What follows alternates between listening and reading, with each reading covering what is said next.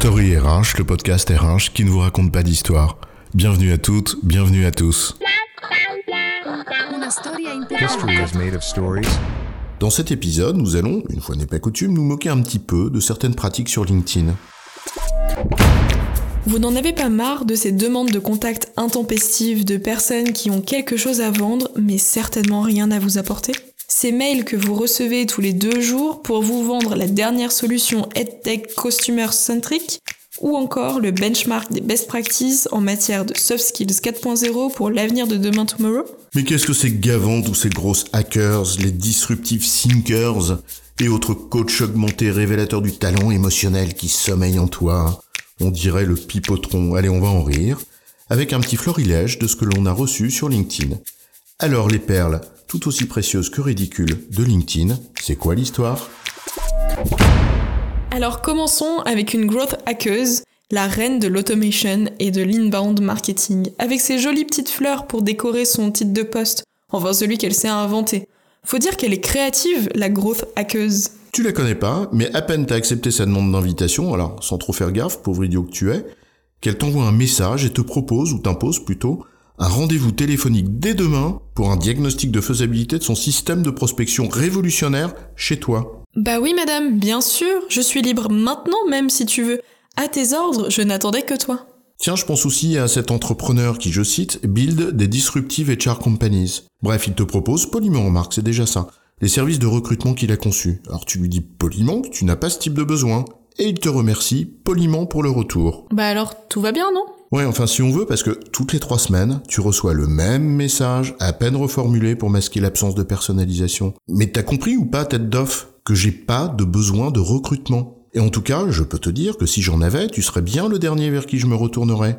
Et tu finis par le sortir de tes contacts. Ah ça, je l'ai souvent par mail, avec ces startups 3.0 innovantes à base de mots compte triple, genre IA, prédictive, big data 4.0 et j'en passe.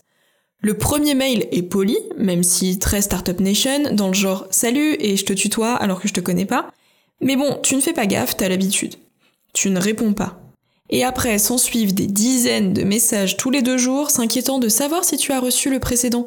Peut-être n'aviez-vous pas vu mon mail Maë, je suis inquiet, vous n'avez pas répondu.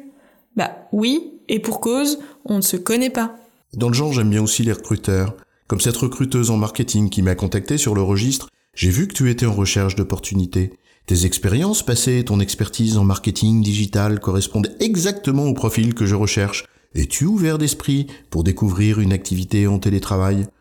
Euh, T'as vu ça où? J'étais en recherche d'opportunités et que j'étais un expert en marketing. C'est une blague ou quoi? C'est vrai que c'est pas très ciblé. Peut-être que t'aurais dû la mettre en contact avec cette fameuse startup euh, 4.0 euh, qui t'avait envoyé un mail quelques jours avant. Mais je crois que la palme d'or peut être décernée à ce CEO Human Centric Love Bisounours, qui te contacte pour te partager son guide de l'engagement des employés.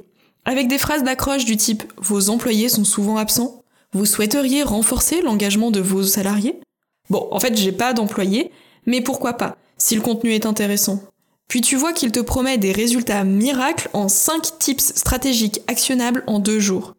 Et là, tu commences quand même à froncer les sourcils, mais soit. Et là, comme un abruti, tu cliques sur le contenu, bingo, des pop-up dans tous les sens où il faudrait alors laisser ton nom, ton prénom, ton adresse email, le nom de ta boîte, et c'est limite s'il te demande pas ton numéro de sécurité sociale, ton numéro de carte vitale et si tu as une assurance vie en plus.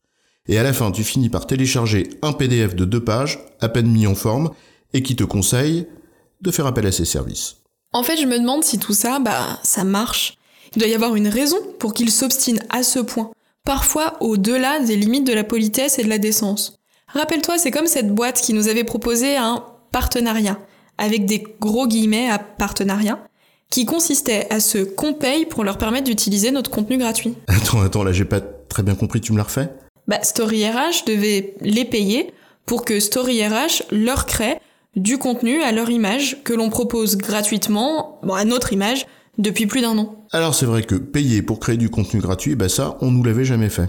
En fait, ceux qui ont quelque chose à vendre, coûte que coûte, ont bien souvent pas grand chose à dire.